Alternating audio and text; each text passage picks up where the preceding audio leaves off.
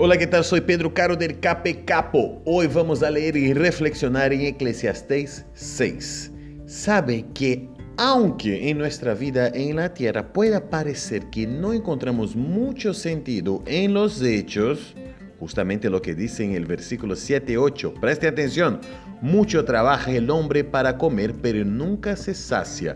¿Qué ventaja tiene el sabio sobre el necio? ¿Y qué gana el pobre con saber enfrentarse a la vida?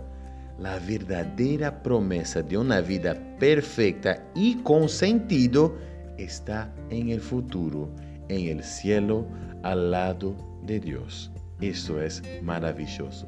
No te olvides jamás.